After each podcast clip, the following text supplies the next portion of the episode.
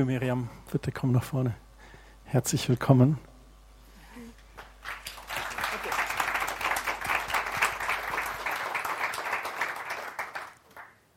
Vielen Dank. Ich freue mich riesig, heute hier mit euch zu sein. Ja, dieses letzte Lied, vielen Dank, Lobpreisteam, dass ihr das gemacht habt. Das ist ein Lied, das mir sehr viel bedeutet, weil es eigentlich meine Geschichte erzählt.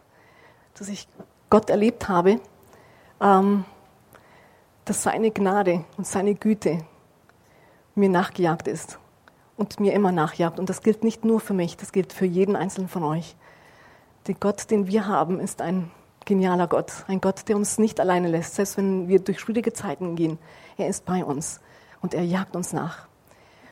Mein äh, Bruder Carlos hatte vor drei Wochen ähm, gepredigt über rausgehen, raus aus den vier Wänden.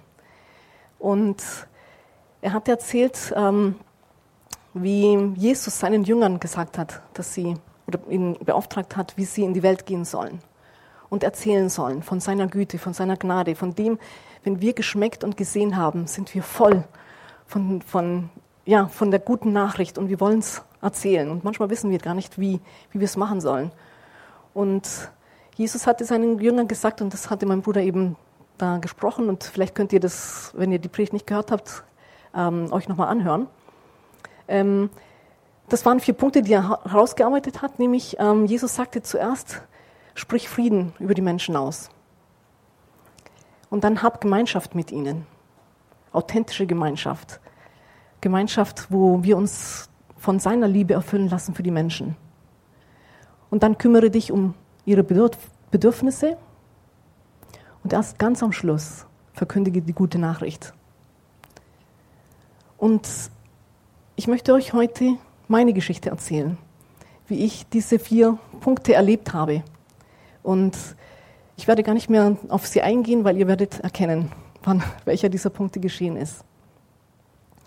Ähm, wie manche von euch wissen, bin ich im äh, Juni 2021 mit Brustkrebs diagnostiziert worden.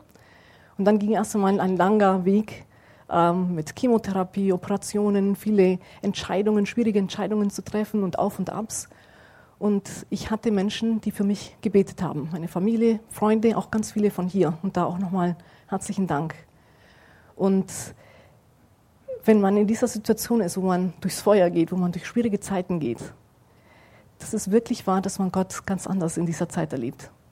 Dass Gott ja, einem so nahe ist und das Gebet so wahnsinnig wichtig in dieser Zeit ist.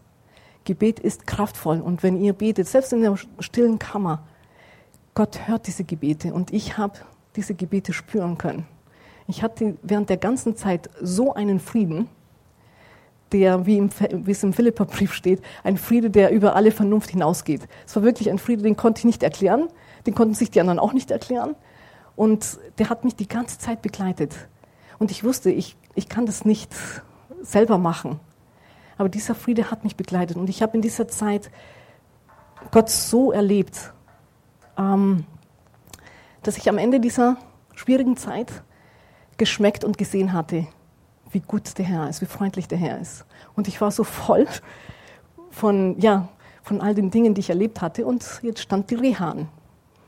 Und ich war auf einer Reha in einem Haus mit etwa 40 ähm, Frauen, die alle das Gleiche hatten, alles relativ junge Frauen. Und ich habe mich dann gefreut, okay, jetzt gehe ich auf Reha und ich möchte erzählen können, einfach andere Menschen berühren und, und für Gott begeistern, weil er ein so genialer Vater ist. Und ich habe ähm, im Vorfeld dann schon gebetet, eben gesegnet die Frauen, die ich dann kennenlernen würde. Ich habe drei Freundinnen, ähm, mit denen ich mich sehr gut verstehe und das sind meine Gebetspartnerinnen. Ich möchte sie auch heute so nennen, dass ihr dann wisst, das sind meine, diese Freundinnen, also die Gebetspartnerinnen.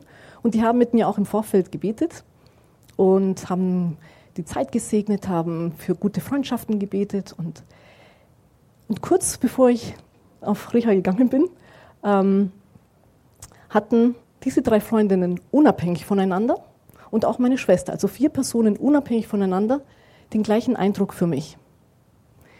Und als sie den mit mir geteilt haben, habe ich mir gedacht, okay, Herr, das muss wohl sehr wichtig sein, dass du gleich mit vier Personen mir das klar machst, dass das wirklich wichtig ist. Und es war, es war wirklich wichtig, ich hätte es, glaube ich, anders gar nicht verstanden. weil er mir gesagt hat, Miriam, du gehst auf diese Reha nicht als Botschafterin. Du gehst als Patientin, du gehst als meine geliebte Tochter. Und du gehst dorthin, um dort Ruhe zu erfahren, um dort in meiner Gegenwart zu sein, dass ich dich wieder erfrischen kann und dich wieder stärken kann von innen heraus. Und ich war erstmal etwas enttäuscht, wie, das, irgendwie, das brennt doch in mir, wie, wie soll das gehen? Aber wie gesagt, vier Personen und ich wusste, okay, okay, Vater, ich werde das machen. Und als ich das dann für mich angenommen habe, habe ich gespürt, wie eine Last von meinen Schultern weg war. Weil ich wusste, ich kann, ich kann dorthin gehen, ich muss nicht. Ich muss nicht jetzt durch diese vier Punkte durchgehen. Ich muss nicht versuchen, von Jesus erzählen. Ich muss, ich muss gar nichts. Ich darf dorthin gehen und ich darf mich erfrischen lassen, ich darf Freundschaften knüpfen und ich darf mich darauf freuen, was Gott vorhat. Und das hat mich so, ja, wirklich freigesetzt. Es hat wirklich etwas in mir verändert. Und als ich dann bei der Reha ankam, das erste, was ich dann gemacht habe, war ein wunderschönes Haus. Bin ich reingekommen, habe ich gesegnet, das, den Platz gesegnet, habe gesagt, Vater, lass deinen Frieden hier in diesem Haus überall regieren und dass alle Frauen berührt werden von deinem Frieden und dass den Frieden, den ich die ganze Zeit erlebt habe, dass dieser Friede, dein Friede, hier einzieht in dieser ganzen Zeit. Und ähm, dann äh, habe ich mich so ein bisschen umgeschaut und dann hat Gott schon angefangen, mir eben mit seiner Güte, mit seiner Treue, mit seinen, seiner Goodness im Englischen, seiner ja, Gutheit, wie genial er ist, äh, mir nachzujagen. Ich bin nämlich durchs Haus gegangen und habe dann gesehen, es gab einen Andachtsraum, sehr schön. Und in dem Andachtsraum gab es ein Klavier und eine Gitarre. Und als ich das Klavier gesehen habe, ist mein Herz natürlich hochgesprungen, weil, wie viele von euch wissen, ist, ähm, ja, spiele ich gerne Klavier und Lobpreis. Das ist, das ist die Zeit, wo ich einfach Gott begegnen kann, mit ihm sprechen kann, von ihm hören kann, wo, wo ich ganz in seiner Nähe sein darf. Und das Problem war nur, dass dieser Andachtsraum inmitten des Hauses war. Das heißt, das ganze Treppengebäude war drumherum. Das heißt, wenn man in diesem Zimmer gespielt hat, hat man es überall im ganzen Haus gehört. Und dann habe ich gedacht, oh nee, dann, das es dann wohl, weil ja, ich traue mich da nicht und ich möchte nicht stören, die anderen Frauen. Und, und Gott ist aber so genial und auch so humorvoll. Es gab nämlich auf der Reha zwei Miriams, mich und noch eine andere Miriam. Und diese zwei Miriams waren die einzigen, die Klavier gespielt haben. Mit dem Unterschied, dass die andere Miriam erst seit drei Monaten angefangen hatte, Klavier zu lernen. Und sie hat sich jeden Tag in diesem Zimmer reingesetzt und hat gespielt, ihre Tonleitern und ihre kleinen Lieder. Sie hat sich getraut und niemand hat sich daran gestört. Die Leute haben sich sogar gefreut. Und das hat mich so freigesetzt, dass ich mir gedacht habe, okay, wenn die Miriam das machen kann, Papa, dann verstehe ich, darf ich auch. Und dann habe ich dort gespielt. Und es war ganz lustig, das Klavier war gegen die Wand gestellt. Das heißt, ich habe einfach gegen die Wand geguckt und die Tür war weiter hinten. Ich habe mich reingesetzt und habe gespielt und ja, hatte eine geniale Zeit mit Gott, bin erfrischt worden und als ich fertig war, stehe ich auf und drehe mich um und dann saßen ein paar Frauen drin. Und ich habe gesehen, in ihren Augen hatten sie Tränen und die waren richtig berührt. Gott hatte sie in der Zeit berührt. Und eine Frau kam zu mir und sagte, oh, das war jetzt so gut. Ich war so deprimiert heute und so niedergeschlagen und so ohne Hoffnung. Und ich habe mich hier reingesetzt, ich habe die Musik gehört, ich bin einfach reingekommen und es hat mich so berührt und ich habe einfach wieder Hoffnung. Ich weiß nicht warum, aber ich habe eine Freude und ja, sie wollte sich einfach bedanken. Und es hat mich so, so berührt, weil ich eigentlich gar nichts gemacht habe. Ich habe mich einfach nur gefreut, mit Gott zu sein. Und er hat die Frauen gebracht und hat ihnen gedient, er selber. Und das ist ganz oft in der Woche immer wieder geschehen. Und also ich bin am Montag in die Recha reingekommen. Am Dienstag abends gab es dann eine, das hieß ähm, ist das, also so wie, wie ein Impuls oder Atempause hieß es genau am Abend. Eine Seelsorgerin hat das ähm, organisiert. Und ich habe mir gedacht, ach, da gehe ich hin. Und da hat es, also sie hat dann mitgekriegt, dass ich Klavier spiele. Dann haben wir tatsächlich mit den Frauen, die kamen, haben wir sogar Lobpreis gemacht, christliche Lieder gesungen und das war richtig genial. Und die Seelsorgerin hat uns dann herausgefordert und hat gesagt, während dieser Zeit, in diesen drei Wochen, in denen wir hier sind, sollen wir etwas machen, was verrückt ist für uns. Wir sollen uns mal trauen, etwas Verrücktes zu machen. Und das hat mich sehr angesprochen. Ich hatte den Eindruck, das sagt Gott zu mir. Und dann habe ich gesagt, okay, dann werde ich mal meine Augen offen halten. Und das war ganz lustig, weil ich bin Also montags bin ich reingekommen und am Mittwoch hatte ich Geburtstag. Und eine von meinen Gebetspartnerinnen oder Freundinnen hatte mir gesagt, Miriam, gleich am ersten Tag, wenn du dort ankommst, musst du allen erzählen, dass du Geburtstag hast. Du musst den Geburtstag richtig krachen lassen, mit allen feiern. Und ich habe mir gedacht, wer mich kennt, das ist nicht so meine Art, dass ich mich dann in den Mittelpunkt stelle. Und naja, bis Dienstag hatte ich jetzt schon sechs Frauen kennengelernt, mit denen ich mich sehr gut befreundet habe über die Zeit. Ihr werdet noch ein bisschen mehr über die hören. Und ich habe mir dann gedacht, naja, wenn ich es denen sage, das reicht ja, dass ich dann mit denen feiere. Aber Mittwochmorgens, an meinem Geburtstag, habe ich dann meine stille Zeit gemacht. Und ich hatte diesen Gedanken, der mir kam. Und zwar hatte ich den Gedanken, kauf Kuchen für alle Frauen und feier mit allen Frauen. Und ich habe mir gedacht, oh je, ich habe keine Ahnung, wie ich das organisieren soll. Ich weiß ja noch nicht mal, wo ich den Kuchen kaufen soll, wie ich den hierher bringen soll.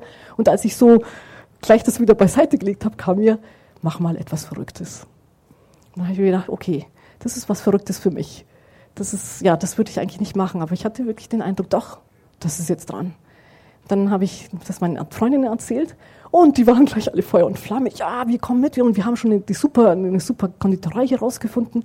Sind dann dorthin gegangen, haben Kuchen gekauft und ähm, zur Mittagszeit, also nach Mittagessen, habe ich dann ja, gedacht, so jetzt will ich die Frauen einladen. Jetzt könnt ihr euch vorstellen, alles junge Frauen beim Mittagessen, alle beim Reden.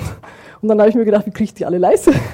wie kann ich die einladen? Und, und auch da musste ich lachen, wie, wie Gott ist, weil ich bin nur aufgestanden, ich habe einmal in die Hand geklatscht und alle waren mucksmäuschenstill. und dann habe ich gesagt, ähm, dann habe ich gesagt, ich hatte eben den Eindruck, ich soll sagen, ähm, dass heute mein Geburtstag ist, dass ich den feiern will, aber dass wir alle etwas zu feiern haben. Wir haben alle nämlich ein neues Leben zu feiern. Und dass ich denke, dass es wichtig ist, dass wir gemeinsam diesen Schritt ins neue Leben feiern. Und mir war nicht bewusst, was das bewirkt hat. Ähm, aber ich habe das dann über die Tage und über meine Freundin dann mitbekommen. Das hat so viele Frauen berührt. Das war, also ganz viele, ja, sind dann auch zu mir gekommen, hatten Tränen in den Augen, haben zu mir gesagt, das war so wichtig, dieses, jawohl, wir machen gemeinsam einen Schritt ins neue Leben. Wir sind eben beschenkt worden mit einem neuen Leben und wir wollen ganz neu dieses Leben gestalten und auch ganz bewusst dieses Leben annehmen und feiern. Und mich hat das ja sehr, sehr berührt. Und ich habe irgendwie gemerkt, dass sich die Atmosphäre in dem Haus verändert hat. Aber das Interessante war, das habe ich nicht nur alleine festgestellt, sondern die Frauen selber haben gesagt, es hat, es, es hat sich etwas verändert in diesem Haus. Und selbst die Therapeuten und die Mitarbeiter in der Küche, die Mitarbeiter, ähm, die Ärzte, also alle in diesem Haus, haben uns immer wieder gesagt, wir haben noch nie eine solche Gruppe gehabt. Eine solche Gruppe, wo so eine Lebensfreude war, wo so eine, ein Frieden war und wo normalerweise eine Schwere zu spüren war. Diese Schwere haben sie bei uns nicht gespürt. Und das hat mich tief beeindruckt. Und ich habe mir gedacht, genau, das ist unser Gott, der einfach, ja, selbst die geistliche Atmosphäre, die Atmosphäre verändert, die Herzen verändert. Und was hatte ich gemacht, was hatten meine Freunde? Wir haben nur gebetet und gesegnet, sonst nichts. Aber Gott hat gewirkt und Gott kam mächtig. Und ich habe dann, das war ganz interessant, weil dadurch haben sich dann auch sehr viele Gespräche ergeben. Also ich hatte dann mit sehr vielen Frauen Gespräche, wir hatten gute Zeiten und diese sechs Frauen, mit denen ich mich dann befreundet habe, ähm, wir saßen dann abends immer zusammen und haben Spiele gespielt und das war interessant. Wir haben zusammen, viel zusammen gelacht, viel zusammen geweint. Ähm, wir haben uns dann die Bilder gezeigt, wie wir vorher aussahen. Jetzt hatten wir alle keine Haare mehr und niemand konnte glauben, oh, ich hatte so viel Locken und du hattest keine Locken und jetzt hast du Locken. Also es war wirklich lustig. Und aber einfach zu sehen, die, die Gemeinschaft, die Offenheit und die Psychoonkologin hat uns dann auch gesagt, also eine Gruppe wie, wie ihr habe ich nicht gehabt. Ihr werdet die beste Medizin füreinander sein. Ich kann da gar nicht mehr viel machen. Und ähm, dann hatten wir ähm, einen, einen Ausflug zusammen geplant. Eine von den Frauen kannte ein Kloster dort in der Nähe. Und sie hatte dann gesagt, am Wochenende gab es ja keine, keine Therapie. Dann hatten wir ausgemacht, wir gehen am, am Wochenende zusammen zu diesem Kloster. Also diese sechs Frauen und, und ich. Und meine Schwester kam auch ähm, zu Besuch und die waren dann auch begeistert. Ja, nimm deine Schwester auch mit. Und an einem der Tage, das war auch ganz interessant, so meine stille Zeit, hat es sich auch komplett verändert. Also Gott hat mich wirklich umgekrempelt in dieser Zeit. Ähm, weil normalerweise mache ich meine stille Zeit gerne am Morgen. Und dort bin ich, musste ich aber oft schon um 7.10 Uhr frühstücken. Das heißt, und dann gab es Sport und, und ich habe ich hab oft dann die Stillzeit auch mitten am Tag gemacht oder also hat, alles hat sich verändert. Aber ich habe Gott so, so nah erlebt. Und ähm, als ich einmal so mit ihm gesprochen habe über die Zeit und mich bedankt habe, und da hatte ich dann den Eindruck, dass Gott sagte, ähm, nimm das Buch von Punchinello, die Geschichte von Punchinello mit auf, auf diese Seewanderung. Und ich weiß nicht, vielleicht kennen manche dieses Buch Punchinello von Max Lucado. Da geht es eigentlich um eine Holzpuppe und es geht darum, wie Gott, der Schöpfer, wie sehr er uns liebt, wie kostbar für, wir für ihn sind, ähm, wie sehr er uns wertschätzt. Und dann habe ich meine Schwester gebeten, du bring doch dieses Buch mit für die Wanderung. Und wir haben dann das Buch, die ganze Wanderung auf dem Berg zum Kloster raufgetragen. Und als wir am Kloster waren, mein Eindruck war gewesen, dass ich die Geschichte im Kloster dann vorlesen soll. Und als wir dann oben waren, hat es irgendwie nicht gepasst. Und die alte Miriam, die alte Miriam, die hätte sich gedacht, Moment, ich hatte diesen Eindruck, Gott hat es gesagt, jetzt muss ich mutig sein und das machen. Jetzt ist doch der Augenblick. Und ähm, ich muss einfach ein, über meinen Schatten springen und das machen. Aber die neue Miriam, die eben nicht als Botschafterin dort war, die hat sich dann gedacht, ich hatte den Eindruck, aber das passt jetzt nicht. Wenn ich es jetzt mache, dann würde ich es einfach nur machen, damit ich mich wohlfühle, dass ich gehorsam war, dass ich das gemacht habe, was ich den Eindruck hatte. Aber es, ich hatte zu dem Augenblick nicht den Eindruck. Und ich habe auch Gott nochmal gefragt, soll ich es jetzt lesen oder nicht? Und ich hatte den Eindruck, nein, das ist jetzt nicht dran. Und dann habe ich es einfach gelassen. Habe mir aber eben keine Gedanken gemacht, wie früher. Und dann ein paar Tage später ähm, saßen wir abends zusammen und ähm, wir waren so müde. Wir hatten Aquatraining gehabt und wir waren so, so müde, dass wir noch nicht einmal mehr spielen konnten. Das heißt, wir haben uns so unterhalten und plötzlich kam mir der Gedanke, Miriam, jetzt ist der Zeitpunkt, die Geschichte zu lesen. Und dann habe ich ähm, die Mädchen gefragt und habe gesagt, ach, hättet ihr Lust, dass ich euch eine Geschichte erzähle? Oder eine Geschichte vorlese? Und die, oh ja, ja, erzähl mal. Dann habe ich das Buch geholt und ähm, habe die Geschichte vorgelesen. Und als ich sie gelesen hatte, waren alle, ach, schöne Geschichte, ja, ja. Und zwei Sekunden später waren wir schon wieder bei einem anderen Thema. Und ich habe zuerst schon gedacht, oh, das ist so eine geniale Geschichte. Und, und jetzt sind wir da einfach so schnell drüber. Und früher hätte ich dann auch gedacht, oh, was habe ich falsch gemacht? Gott will doch, das wäre doch die Gelegenheit gewesen, von Gott zu erzählen und, und ihnen von der Liebe Gottes zu erzählen. Und, und, und, und wenigstens darüber zu sprechen. Aber ich habe den Augenblick verpasst. Aber an dem, zu dem Zeitpunkt habe ich mir gedacht, naja, Gott, ich vertraue dir. Ich vertraue dir, dass du am Wirken bist. Und dass du, ja, weißt, was du tust. Und habe mir dann einfach keine, keine Gedanken darüber gemacht. Und am nächsten Morgen, ähm, das war am Donnerstag, dort gab es immer ähm, von der Seelsorgerin, die hat dann morgens immer so Impulse gemacht an dem Donnerstag. Und ich war jetzt bisher immer dort gewesen und ähm, das war immer, also mich hat das immer sehr ermutigt. Und ich hatte dann Freundinnen davon erzählt. Und die hatten dann ausgemacht, dass wir an dem Donnerstag alle gehen. Aber ich konnte leider nicht. Also meine sechs Freundinnen konnten gehen, aber ich konnte nicht, ähm, weil ich Sport hatte. Und die Seelsorgerin kam dann aber auf mich zu und hat mich gefragt, sie hatte etwas vorbereitet und sie wollte gerne ähm, singen, ob ich eben dabei sein könnte, um Klavier zu spielen. Und dann habe ich gesagt, ja, ich habe Sport. Und dann hat sie gesagt, ach, wir können es so machen, wenn du vielleicht zehn Minuten früher rauskommst, dann macht sie eben den ersten Teil und am Schluss können wir dann singen. Dann habe ich gesagt, oh ja, das ist eine super Idee. Also bin ich zehn Minuten vor dem Sport rausgegangen und bin dann zu diesem Andachtsraum gegangen. Und als ich ja, dort reingekommen bin, konnte ich in den Augen und ja, in den Augen sehen und, und spüren, dass, dass Gott da war und Gott am Wirken war, dass Gott diese Frauen berührt hatte. Ich hatte keine Ahnung, was geschehen war. Und die Seelsorgerin schaut mich an und sagt, Miriam, hast du ein Lied auf deinem Herzen? Und ich hatte tatsächlich ein Lied auf meinem Herzen. Und zwar ähm, das Lied ähm, Deine Liebe trägt mich. Und die Seelsorgerin hat gesagt, oh ja, das passt super. Und dann haben wir das gesungen und noch ein paar andere Lieder. Und als ich gespielt habe, habe ich ja, konnte ich wirklich spüren, dass Gottes Geist dort war und Gottes Geist am Wirken war.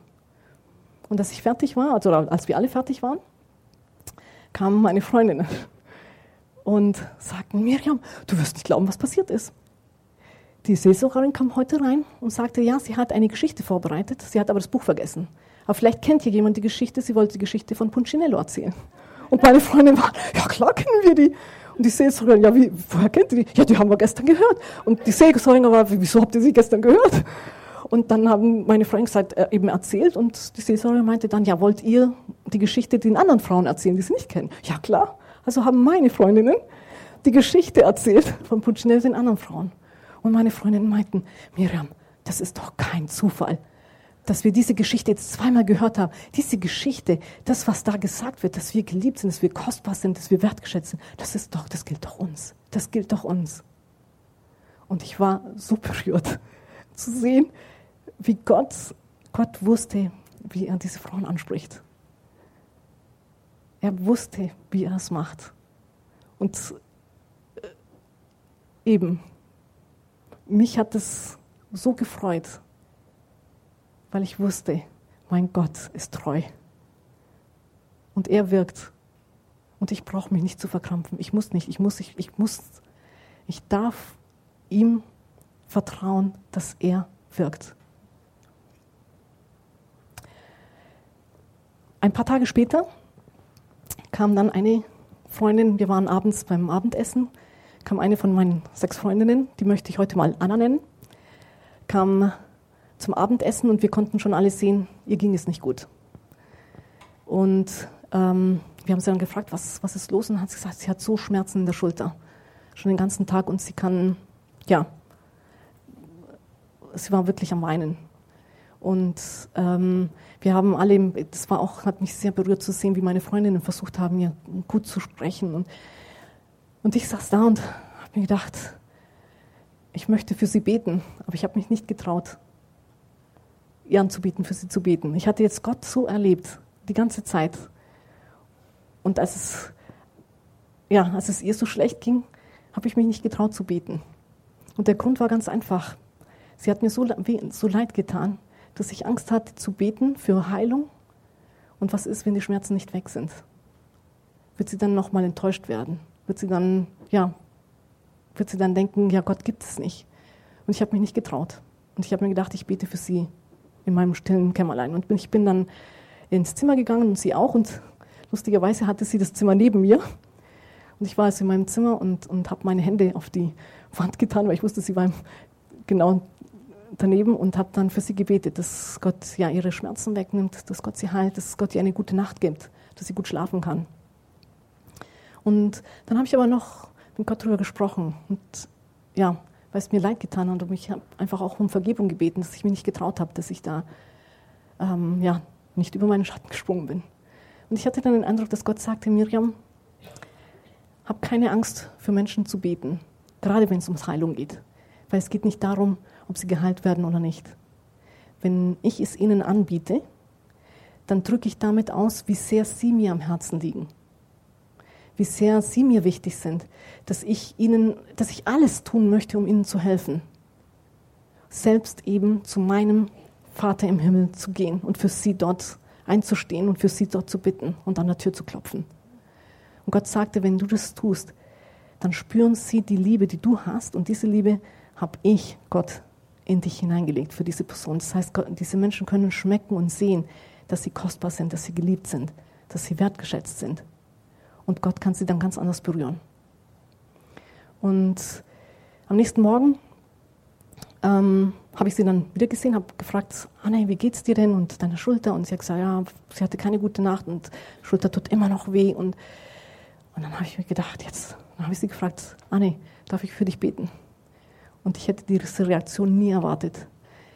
Sie hat gleich Tränen in die Augen bekommen und hat, hat zu mir gesagt, ja, bitte, bitte tu das. Und dann habe ich für sie gebetet und nachdem ich gebetet hatte, hat sie mich umarmt und hat gesagt, das bedeutet mir so viel. Du weißt nicht, wie viel mir das bedeutet, dass du für mich gebetet hast. Und das hat mich, ja, sehr berührt und auch mich gelehrt, wir können wirklich Menschen anbieten. Wir können sie fragen. Sie werden uns sagen, wenn, wenn sie es nicht wollen. Aber es ist wichtig, dass wir es aus, aus diesem Herzen tun, dass wir erfüllt sind mit Liebe, dass wir es machen wollen, weil wir die Person lieben. Nicht, weil wir unseren Glauben beweisen wollen. Nicht, weil wir sagen wollen, hey, eine, ein Topic auf meiner Agenda, jetzt kann ich einen Checkmark machen. Okay, Punkt 3 erledigt. Nicht aus dem Grund, sondern aus dem Grund, dass in den Gebeten, wenn ich mit Gott über meinen Freunden spreche, bevor ich mit meinen Freunden über Gott spreche, in der Zeit ändert Gott mein Herz und bereitet mein, Gott, mein Herz vor und füllt mein Herz mit seiner Liebe. Und diese Liebe ist dann die, die die Menschen spüren und schmecken können und sehen können. Und genau, und dann ähm, habe ich sie mittags gesehen, habe ich gefragt, ja, wie geht's dir? Und dann hat sie gesagt, ja, ich war beim Arzt, der hat mir Schmerzmittel gegeben und hat gesagt, ich soll heute keinen Sport machen. Und abends kommt Anne angelaufen, umarmt mich und mit einem Lachen und sagt, Miriam, deine Gebete haben gewirkt, ich habe keine Schmerzen mehr. Und sie hat sich so gefreut und ich habe mich riesig gefreut. Und ich muss ganz ehrlich sagen, mich hat das tief berührt. Weil ganz ehrlich, ich hätte mir gedacht, naja, ich habe Schmerzmittel bekommen, ich habe den ganzen Tag keinen Sport gemacht. Irgendwie ist es auch logisch, dass ich keine Schmerzen mehr habe. Aber nein, sie hat es mit dem Gebet verbunden und sie wusste, dass sie keine Schmerzen hatte, weil Gott es so gemacht hatte. Und es hat mich tief berührt, ihren Glauben zu sehen, wo sie eigentlich überhaupt kein, eben nicht gläubig war. Und ähm, wie ihr seht, ich habe also über diese ganze Zeit immer wieder Gott erlebt. Und das sind einzel nur einzelne Geschichten. Es gibt noch so viele mehr Geschichten. Ich habe ja wirklich erleben, schmecken und sehen dürfen, wie genial Gott ist. Und dann kam halt der letzte Tag oder das Ende sozusagen dieser Zeit.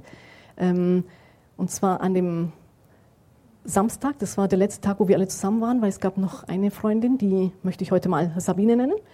Ähm, sie hatte gesagt, sie muss am Sonntag schon fahren. Und dann hatten wir gesagt, okay, dann machen wir eine Abschiedsfeier am Samstag, haben noch eine Wanderung zusammen gemacht, hatten eine super Zeit zusammen. Und die Freundinnen haben mir auch immer über die Zeit immer wieder gesagt, oh, das ist, das ist ein Wunder, dass wir uns hier kennengelernt haben. Und das haben sie noch nie erlebt, dass sie in so kurzer Zeit so tiefe Freundschaften und, und, und so genial uns verstanden haben. Und einmal habe ich dann ihnen auch erzählt, dass ich drei Gebetsfreundinnen habe, die für mich und für jede einzelne von ihnen beten. Und zwar im Vorfeld und jetzt auch. Also ich hatte dann, ich habe meine Gebetsfreundin immer ähm, eben auch Bescheid gesagt, zum Beispiel auch als ich gebetet hatte für, für die Anne, für die Schmerzen, hatte ich sie angeschrieben. Also die haben immer, immer mitgebetet und Eindrücke mir gegeben für die einzelnen Frauen. Und als ich denen das erzählt habe, ja, dass ich drei Freundinnen habe, die für uns beten, für jede einzelne, waren die so berührt. Das war ihnen so wichtig, dass, dass es Menschen gibt, die sie noch nicht einmal kennen, die sich die Zeit nehmen, für sie zu beten, für jede Einzelne. Und an dem Samstag haben wir uns eben dann ein schönes Abendessen gegönnt zusammen und als, ähm, als wir dann fertig waren und schon zu Bett gegangen sind, hat dann diese Sabine eben gesagt, ja, sie, sie fährt morgen, aber sie möchte nicht, sie möchte ihre Sachen packen und einfach weggehen und sie möchte keinen Abschied mehr haben. Sie, sie mag keinen Abschied. Wir sollen nicht rausgehen, wir sollen nicht winken. Sie will einfach dann verschwinden. Und ich habe gemerkt, wie das uns alle sehr traurig gemacht hat. Das hat einfach nicht gepasst zu der Zeit, die wir so erlebt hatten. Und ähm, wir sind dann, ja, ich habe wirklich gemerkt, das hat uns alle sehr traurig gemacht. Und ich bin dann ins Bett gegangen und als ich in meinem Zimmer war, habe ich nochmal mit Gott darüber gesprochen. Ich habe zu Gott gesagt, Herr, ich würde mir so wünschen, wie bei den christlichen Freizeiten. Da ist eigentlich der letzte Tag immer ein genialer Tag. Da ist, das ist nochmal ein Abschied, wo wir gemeinsam einen Schritt ins neue Leben nehmen. Und ich habe zu Gott gesagt, ich wünsche mir, ich würde es mir so wünschen, dass wir einen solchen Abschied haben. Einen Abschied, wo du, Jesus, jeder einzelnen Frau nochmal begegnest, wo du jede einzelne nochmal segnest, wo du uns gemeinsam diesen neuen Schritt ins neue Leben machen lässt. Und ich habe dann auch noch gesagt, Herr, und ich würde mir so wünschen, für diese Frauen dann nochmal beten zu können und sie wirklich segnen zu können. Aber ich hatte keine Ahnung, wie sowas überhaupt geschehen könnte. Also das war einfach nur mein Wunsch. Ich habe das Gott gesagt, aber ich hatte keine Ahnung, wie sowas überhaupt zustande kommen könnte. Und am nächsten Tag bin ich aufgestanden und zum Frühstück gegangen. Und interessanterweise war beim Frühstück nur Anne und ich. Wir haben uns dann zusammengesetzt, haben dann gefrühstückt. Und Anne sagte dann zu mir, sie hatte mir in dieser Zeit, über diese Zeit hatte sie mir ein Lied geschickt, das ihr sehr geholfen hat und das sie berührt hatte. Und das wollte sie mit, mit mir teilen. Und das ist ein christliches Lied. Und zwar ein Lied, das heißt, ich bin bei dir, auch wenn die Sorge dich niederdrückt. Und dann, genau, und dann geht es auch weiter, ein, ein, ein Teil sagt, auch wenn du es nicht glauben kannst, auch wenn du es nicht spüren kannst, ich bin bei dir. Und der Refrain sagt dann immer, hab keine Angst, ich bin bei dir. Hab keine Angst, ich liebe dich. Hast es ganz stark immer wieder, hab keine Angst, ich bin bei dir. Und ich, ich führe dich Schritt für Schritt. Auch wenn du es nicht verstehst heute, ich führe. Und dieses Lied hatte sie mit, geteilt, mit mir geteilt und es hat mich auch sehr berührt und, und mich getragen, auch durch diese ganze Zeit. Und ich habe gesehen, wie, wie Gott mich Schritt für Schritt geführt hat. Und sie sagt an diesem Sonntagmorgen, sagt sie, Miriam, ähm, lass uns doch dieses Lied zusammen singen. Würdest du es mit mir singen? Dann habe ich gesagt, ja klar, mach mal. Also sind wir in den Raum gegangen und interessanterweise eben ein Klavier, eine Gitarre, kein anderes Instrument. Also hat sie sich die Gitarre geschnappt und sagt dann, aber ich habe jetzt so lange nicht mehr gespielt, seit 15 Jahren habe ich nicht mehr gespielt und gesungen. Dann habe ich gesagt, ach, kein Thema, gehen wir mal durch die Akkorde durch. Und haben das zusammen gemacht. Und dann habe ich gesagt, ach, jetzt fangen wir einfach an. Und dann haben wir angefangen zu spielen und zu singen. Und als sie angefangen hat zu singen, habe ich Gänsehaut gekriegt. Das war so stark und ich konnte spüren, dass Gott da war, dass Gott etwas gerade gemacht hat. Ich wusste nicht was, aber Gott hat etwas gemacht. Und wir haben dann durch das Lied ähm, gesungen, oder sie hat gesungen. Und als wir fertig waren, hatte ich Tränen in den Augen und ich drehe mich um. Das hatte mich so berührt und dann drehe ich mich um. Und sie hat Tränen in den Augen und ein Lachen von einem Ohr zum anderen. Und sie umarmt mich und sagt, Miriam, du weißt nicht, was gerade geschehen ist. Ich habe vor 15 Jahren hatte ich ein Erlebnis. Ich habe früher immer gesungen und Gitarre gespielt. Und ich habe sogar christliche Lieder in, in einem Krankenhaus für Patienten gesungen. Aber ich hatte ein Erlebnis vor 15 Jahren, dass ich vom Glauben abgekommen bin und gesagt habe, nie wieder. Und sie hat nie wieder gesungen und nie wieder Gitarre gespielt. Und sie hatte wieder singen wollen, aber sie hatte eine Blockade, sie konnte nicht mehr singen. Und an dem Tag, wo wir gesungen haben, hat sie gesagt, ich habe gespürt, als du angefangen hast zu spielen, habe ich gespürt, wie Ketten in mir zerbrochen sind. Und ich hatte plötzlich diese Freiheit, wieder zu singen. Und sie war so glücklich, dass sie sagt, wir müssen dieses Lied unseren Freundinnen singen. Sie rennt aus dem Raum raus und ich denke mir, Moment, sie hat 15 Jahre nicht mehr gesungen, sie ist jetzt gerade freigesetzt worden und jetzt traut sie sich, alle anderen einzuladen. Und tatsächlich, gerade kamen die anderen alle runter und sie hat gesagt, kommt, wir müssen euch ein Lied singen, wir müssen euch ein Lied singen. Also sind alle in diesen Andachtsraum reingekommen, haben sich hingesetzt und auch Sabine kam. Und als Sabine hörte, dass Anne was singen wollte, hat sie gesagt, oh, da bleibe ich noch, da bleibe ich noch. Das will ich nicht verpassen. Und saßen wir alle dort drinnen und dann haben wir das Lied nochmal gesungen. Und wie gesagt, ich war ja mit dem Gesicht zur Wand, die Frauen saßen alle hinter mir. Aber ich konnte spüren, wie sie gesungen haben. Sie haben angefangen auch alle zu singen und ich konnte spüren, wie Gott am Wirken war. Und als, wir, als sie so gesungen hat, das, und das Lied ist eben, das Lied singt über, Gott ist Gott, der über uns singt. Und ähm, ich habe dann ja, gespürt, dass, dass Gott am Wirken war. Und ich, irgendwann hat sie dann gar nicht mehr singen können, die anderen auch nicht mehr, weil alle geweint haben. Und ich hatte den Eindruck, ich soll aber weiterspielen. Ich habe dann weitergespielt und als ich den Eindruck hatte, jetzt, jetzt ist gut, habe ich mich umgedreht und habe ja, in, in, leuchtende Augen gesehen. Alle voller Tränen, aber ein, ein Leuchten. Und ähm, und dann sind alle aufgesprungen und haben, wir haben, saßen dann, oder standen dann alle so im Kreis und haben uns in den Arm genommen.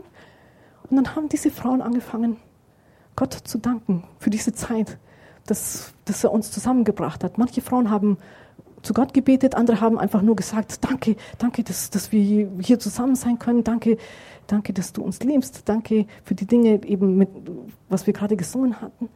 Und du hast gesehen, dass diese Frauen dass Gott wirklich jede einzelne berührt hatte. Und es hat, ja, könnt ihr euch vorstellen, wie mein Herz vor Freude gesprungen ist, weil ich Gott gebeten hatte und ich konnte mir nicht vorstellen, dass sowas passieren kann. Und ähm, als, als dann so alle gedankt haben, sagt Sabine, Mädels, ich, ich muss was mit euch teilen. Ich hatte immer eine solche Angst vor Abschieden. Und ich hatte so eine Angst, auch wieder zurückzugehen jetzt ins Alte.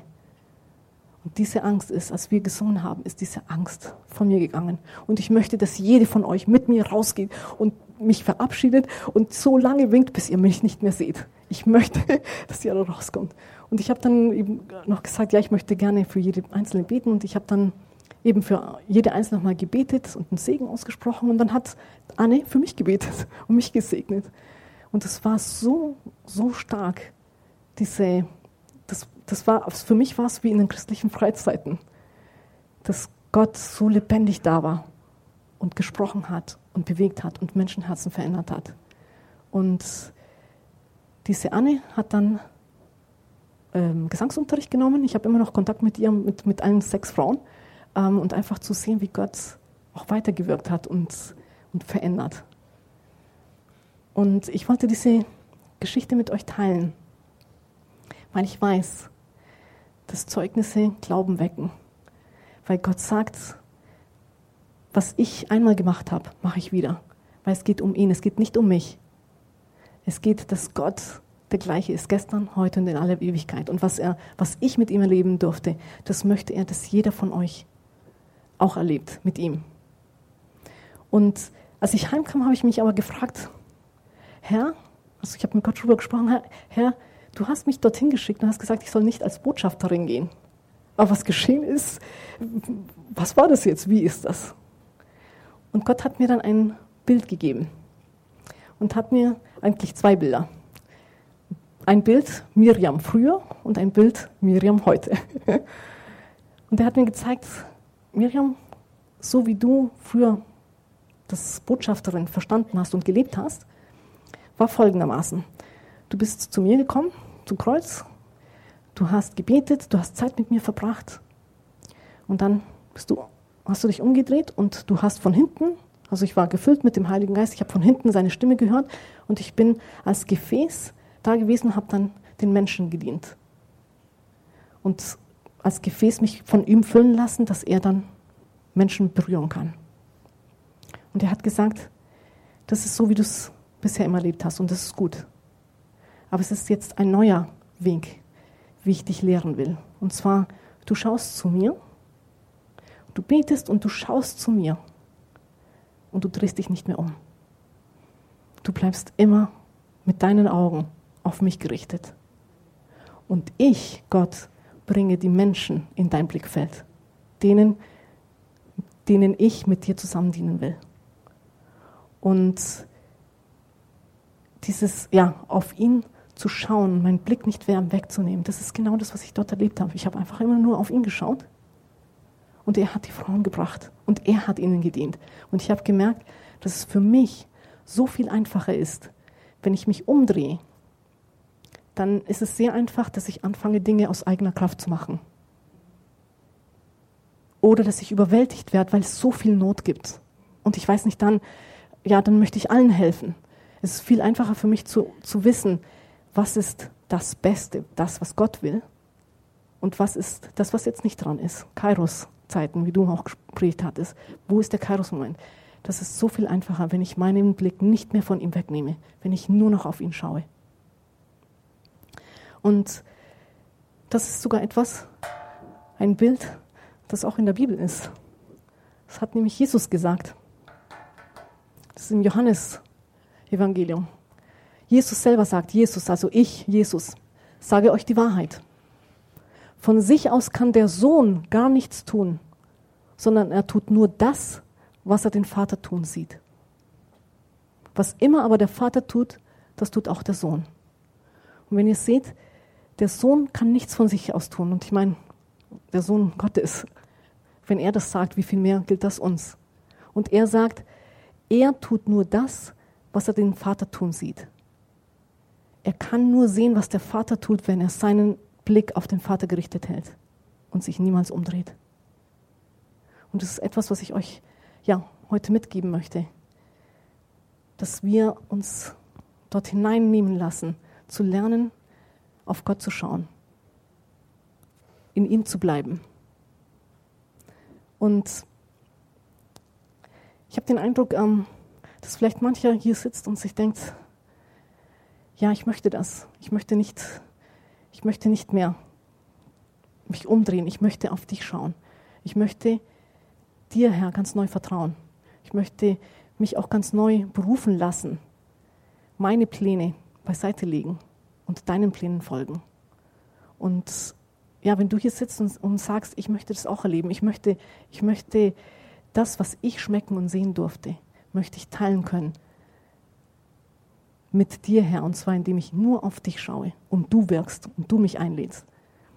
Ähm, da wird es jetzt dann nachher noch eine Zeit von Gebet geben, ähm, wo wir gerne für euch beten können, dass ihr ja ganz neu von innen heraus ermutigt werdet, dass Gottes Geist ganz neu euch erfrischt und ja,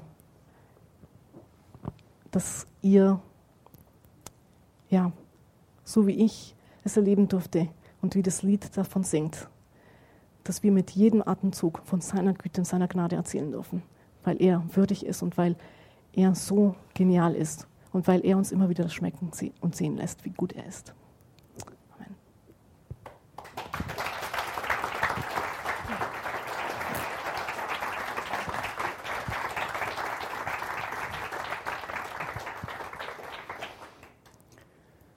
Danke, Miriam. Jetzt wisst ihr, warum mir das so wichtig war, dass sie darüber erzählt. Wenn wir unsere, unser Umfeld positiv verändern wollen, dann muss es Gott tun. Und dann wird es Erweckung geben. Und für mich ist das eine kleine Erweckung, ein Starting Point. Ein Starting Point, was aber interessant ist, was dann wieder wie die äh, Jünger in der Apostelgeschichte, jede ist zu sich nach Hause gegangen. Das sind Sparks, die woanders wieder zündeln, wo sich das dann weiter verbreiten kann. Und genauso wie Miriam gesagt hat, es gibt nichts, was Gott nicht tun kann, auch wenn wir es uns nicht vorstellen können. Er kann es und er wird es tun. Und deswegen habe ich heute auch am Anfang gesagt, das mag vielleicht wie ein Traum klingen, aber es ist eine Vision. Und es ist eine Vision, die Gott uns als Gemeindeleitung gegeben hat, dass sich hier etwas tut.